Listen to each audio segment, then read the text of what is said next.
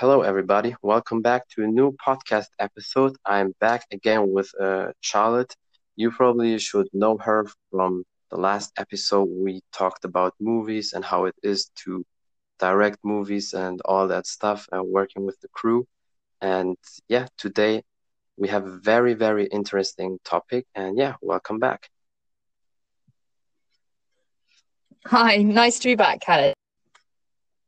So uh, I mentioned it. We have a very interesting topic. Um, you want to introduce what we want to talk about? Well, I've I've recently uh, had the pleasure of uh, working with an incredible productions company stateside. Um, they're called Cinema 83, and they've produced and directed um, some incredible content with the Stallone family. So uh, I've had a very interesting few months whilst the world has been uh, going a little bit crazy uh, with obviously all the the COVID stuff. And I've been lucky enough to be able to be representing two incredibly exciting documentaries that, um, yeah, Branded are very, very proud to be a part of. Yeah, that's really amazing. I mean, I think every uh, company or film studio would be so happy to do a documentary about uh, such a big star. Um, I don't think many companies can have that on their list. They did the documentary about the legend. yeah, no, the uh, interesting actually because originally um, the contact came through um, Frank Stallone. So Frank is an incredible uh, award-winning uh, music musician, uh, singer he's a songwriter and also an actor himself. And um, obviously, you will uh, know his his brother Sylvester. So uh, Frank, uh, I've been a, a, massive fan of Frank's for many many years, um, mainly through the music that he did for um, the Rocky franchise, but also his his other um, his other works. Uh, one of my favorite favorite songs is "Far From Over," which is which is one of his, which is absolutely um, epic and fantastic to train to. So uh, your audience, obviously, very much into their martial arts, get that playing in the background, and uh, yeah, it'll it'll really get you motivated. So. Um, so I contacted Frank. Um, I knew that he had this incredible documentary on the go, um, which was basically bringing to the fore his life story, which is an epic life story and adventure of um, obviously growing up with the Stallones. So uh, Jackie and Frank is, is uh, you know, mum and dad. Um, people will know Jackie um, quite well. She was uh, quite a prominent figure in, in, in many things. She's done quite a lot of television and, and things herself over the years. Um, and obviously, Frank uh, grew up and went through lots of different adventures himself as a musician um, and had a lot of um, sort of quite a symbiotic relationship with um, his brother's career. Um, and you know also as there always is the sort of you know siblings um, you know relationships and of love between the brothers, of course. Um, but it's a fascinating insight into Frank's life, uh, into Hollywood itself. I mean, great interviews. Arnold Schwarzenegger is in it. Um, obviously, Sylvester Stallone, uh, Jackie Stallone, and loads of people, legends in the music business as well. So. Um, I saw that documentary was was going on and, and being produced for a long time as, as a fan and follower. Um, I thought I was kicking myself. I wanted to get involved somehow. Um, and not many projects that I want to get involved with pass me by without me managing to somehow find find a way of making myself useful. So, um, so that's what I did, and I, I, approached Frank and said, "Hey, you know, um, sold my last three documentaries to Netflix. Um, how about you know getting me on board and and helping you?" sort of um, and and the production team um, get this in front of some some really good eyeballs and uh, yeah he sort of came back and, and we chatted and he put me in touch with some great people. Uh, the team over there. Well, that's really uh, interesting and amazing. And yeah, as you said, a lot of people they um, may know Frank Stallone from uh, his brother's movies. He is really great with music, and a lot of people don't know that. But Frank is really cool, and I think, of course, you can definitely see the talent in that family because uh, Sly is really good at directing, writing, having ideas and stories. And um, Frank has that that music in his blood, I would say. So it's really cool, yeah. and um, also really cool that his mother is there because um, his mother or their mother is, I think, uh, 95 or 96. So it's uh, really crazy, and she's in shape. I saw once a video where she was hitting the speedball. So at that age, yeah. definitely big respect. they're a fascinating family i have to say absolutely fascinating the talent and drive and um yeah, i think one thing um you know having having talent is one thing um and being commercially savvy and incredibly intelligent to be able to, sort of put that talent into um you know i mean the careers they've all had of course but um i think i think they've as a family they're i don't know they've fascinated me for many many years. And as i say lucky enough to um to to be working with with Frank and, and the gang, um, and Derek Wayne Johnson, who is the director. Um, incredible um, young young guy. Um, I say young; he's probably about my age, but um, incredible um, guy who has done an awful lot of um, sort of documentary type things before on a project with Sly before this, and actually Sylvester handpicked him Rocky movie, um, which I'll go on to in, in a second, which I've been lucky enough to be involved in as well. So um, he's an incredibly documentaries, obviously. Uh, you know, docs, so they're you know filmed in a sort of realistic style with interviews, etc uh, and archive footage, the way that Derek's woven the storyline um, and brought a lot of cinematic quality to the pieces, you know, it elevates them above your sort of, you know, TV ob doc. Um, they they really do feel like events. Um, as such, hoping that uh, they certainly the the Frank Stallone one that we're we're releasing probably at the beginning of next um, we will keep everybody informed about dates as, as soon. But um, we're hoping uh, can't give too much away, but there is a massive cinema chain, very excited and, and very interested in doing some sort of you know yeah. events and theatrical. So we're not we're not talking about your sort of average TV sort of uh, style doc here. We're talking about something that that really feels like an event when you watch yeah, it. of course. So. I mean, if you talk about any project about that family, or just if Sly himself is there, of course, that needs to be A level or Champions League level.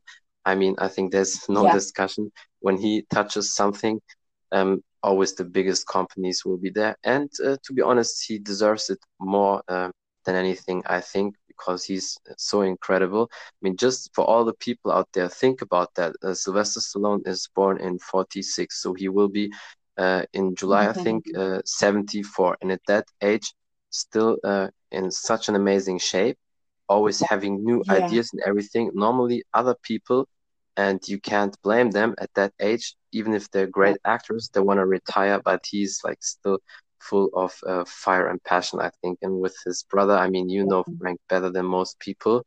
I think uh, it's the same, right?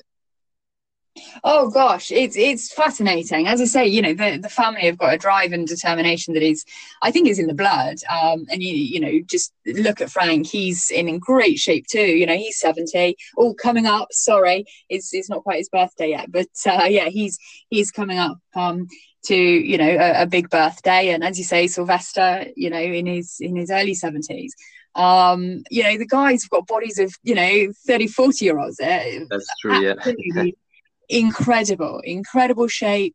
And you know the, the reason the the physicality is so interesting to people like you and me um, is that obviously that shows the inner determination the passion the drive. Because without it you know you you don't get to that level. And i think people who have the drive and determination to get to that level physically are the same sort of people who are motivated to get to that level in other areas of their life yeah, absolutely, and that's why I'm always so um, yeah fascinated. I admire people like them so much, and also Dolph Lundgren, Arnold, uh, or Jean Claude Van Damme, because um, even if it sounds hard, but um, if all these other actors, when they great actors, but they're not really in a physical great shape, my respect drops a little bit because then I think, well, you have so much money and you can have a, a cook, you can have a personal trainer, whatever, but you don't take care of your body. So I, I don't really respect these other actors or business people when they're not really in shape.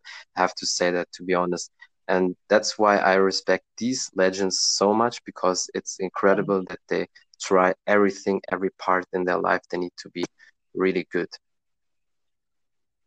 Yeah, it's it's interesting actually because you know I know a lot of people who are um, sort of highly successful in in different areas of of their lives, and um, I have to say you you you're very unlikely to find very out of shape or very um, sort of perhaps slovenly you know, uh, hate, hate hate to use negative body um, sort of connotations, but you you don't really find sort of slovenly people um, in very driven roles. You know, if you find people who are sort of high CEOs or you know very um, you know good uh, you know in in certain areas of their lives, like you know the arts, the you know producers, directors, actors.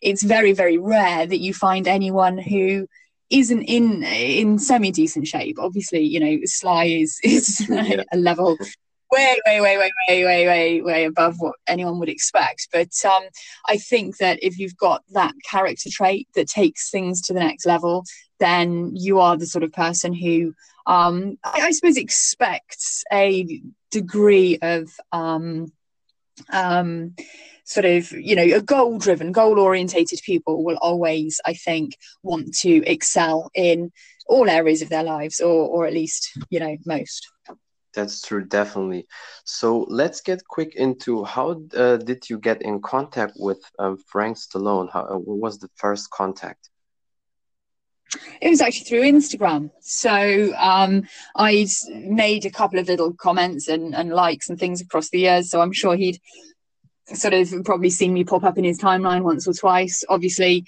I've got links to my production company in my um, bios and things.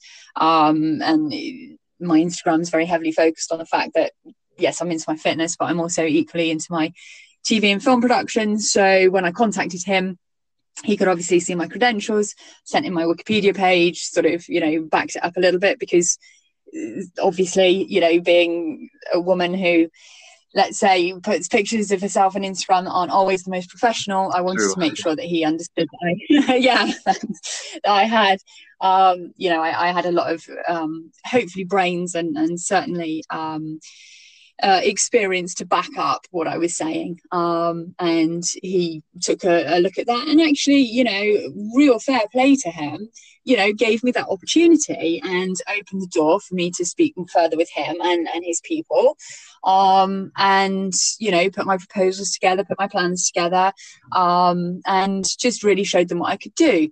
Um, and in doing so, that opened other doors and other opportunities. Uh, one of the guys that I'm working with, David, is from a company called uh, BMG, and obviously they were, but they are um, massive, massive company. Um, he's got a lot of contacts, a lot of experience in the industry, and the guys, all of them, the team, the whole team, um, they're just a class. You know, I I can't say any different. The producers, the directors the execs, the people around them.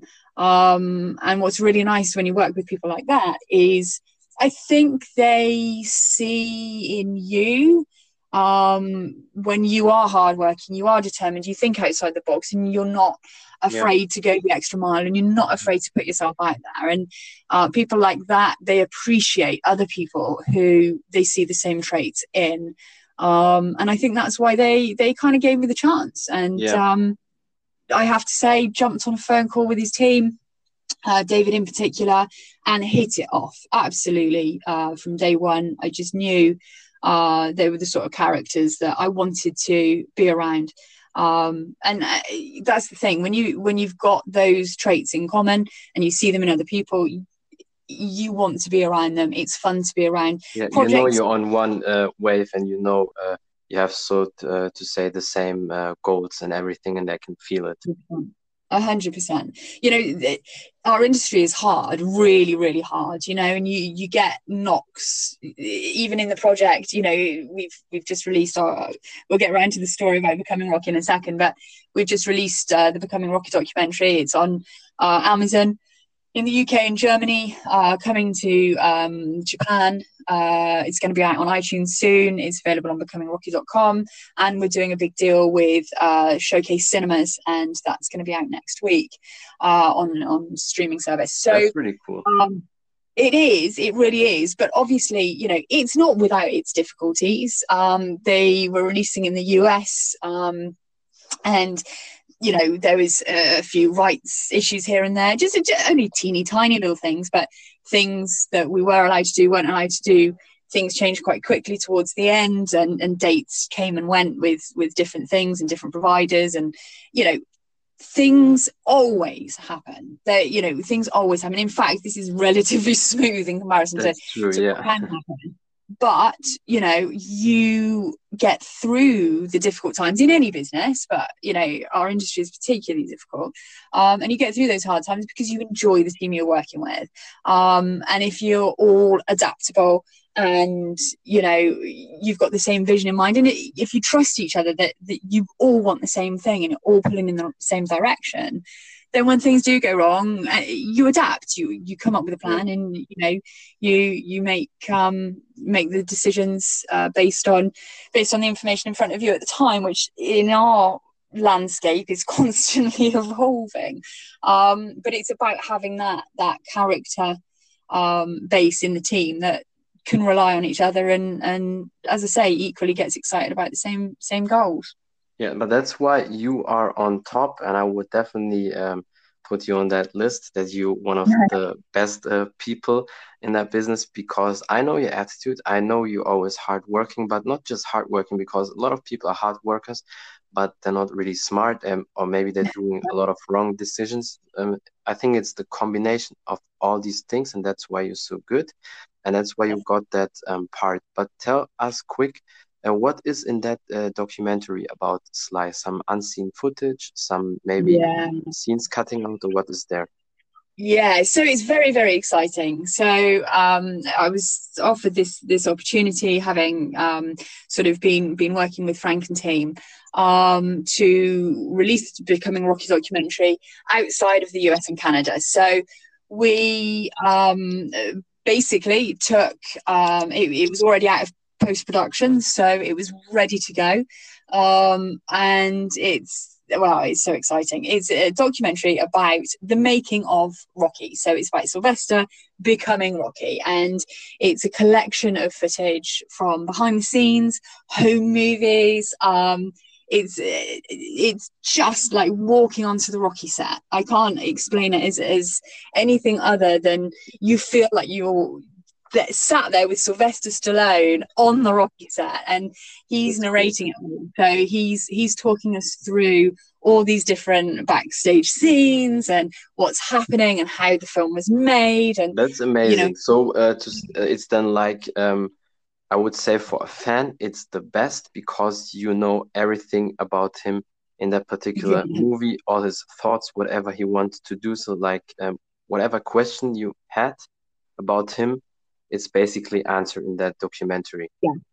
Yeah, absolutely, absolutely, and it's interesting because it, it, ticks so many boxes for so many different people. So obviously, you've got your Sly fans, you've got your Rocky fans, um, but equally, people who are really interested in ma- movie making, for example, you know, they use the first Steadicam. They, you know, invent the most ingenious ways um, of of coming up with and solving problems. You know, it was a low budget movie for for for its time and scale and scope. It yeah, was, it was one million bucks, I think, back then. Yeah, so so the way that he uses and utilizes the budget and comes up with these ingenious ways. So, for example, when he um, when when they're in the ring, you know, the big fight scene, um, they were they were using you know the ring in between other people and other you know they, they could only afford it for certain times and they couldn't afford loads and loads of extras so you know they got they got inventive with you know like fairy like type things in the background to give depth of field and I don't know just such exciting little snippets into cinema history. That's really cool. Yeah, he's very smart. Uh, and sneaky but it's i think you have to be like that especially at the beginning when you want to make it and i think he's the perfect example of that. So tell us quick uh, where we can find the documentary. As you said in the uk and germany it's on amazon. Is it on amazon prime? Or where it is. but it's it's it's on um it's transactional so it's three pound 49 on amazon. Um you can actually get it a little bit cheaper uh and the whole of the rest of the world you can get it on vimeo video on demand. So if you just go on vimeo and search for becoming rocky um, as I say, uh, at the moment it's just the UK and Germany. We're adding other territories to Amazon, um, and it will be out on Google Play and iTunes for the whole of the rest of the world um, in the coming days. Um, they gave us the original release date of the 15th of July, and then the 18th, and now it's it's pulling back. So next couple of days it should be out on Google Play and iTunes. So well, that's really uh, cool keep a lookout. Um, equally, if people are struggling to get it um, on any of the, the platforms, you can get it directly from becomingrocky.com. Um, and keep a lookout on becomingrocky.com because we're bringing out some exclusive merchandise, uh, which will be really exciting as well. So, because we all want to become Rocky. I mean, come on, you know, who doesn't want to become Rocky? That's true. Yeah, that's that's really awesome. Um, I like that. So um, that's perfect at least for us we can in germany and uk we can watch it but i think all the other people that will watch it also soon and i know with that time it's not the best time and it's difficult but uh, yeah we just need to be patient. All the american people and people from other countries i think you can watch it soon. So yeah thank you so much um, for all the information I have to say, US, yeah. US, and Canada is actually already available. So, US and Canada go to Amazon, um, iTunes, Vimeo on demand.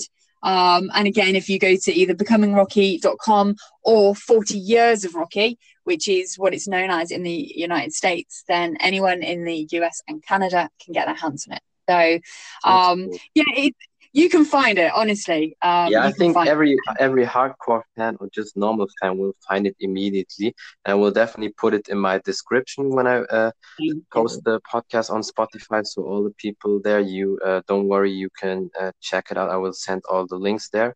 And Perfect. yeah, anything else you want to say? Um, last, so one sentence, maybe why they should watch it.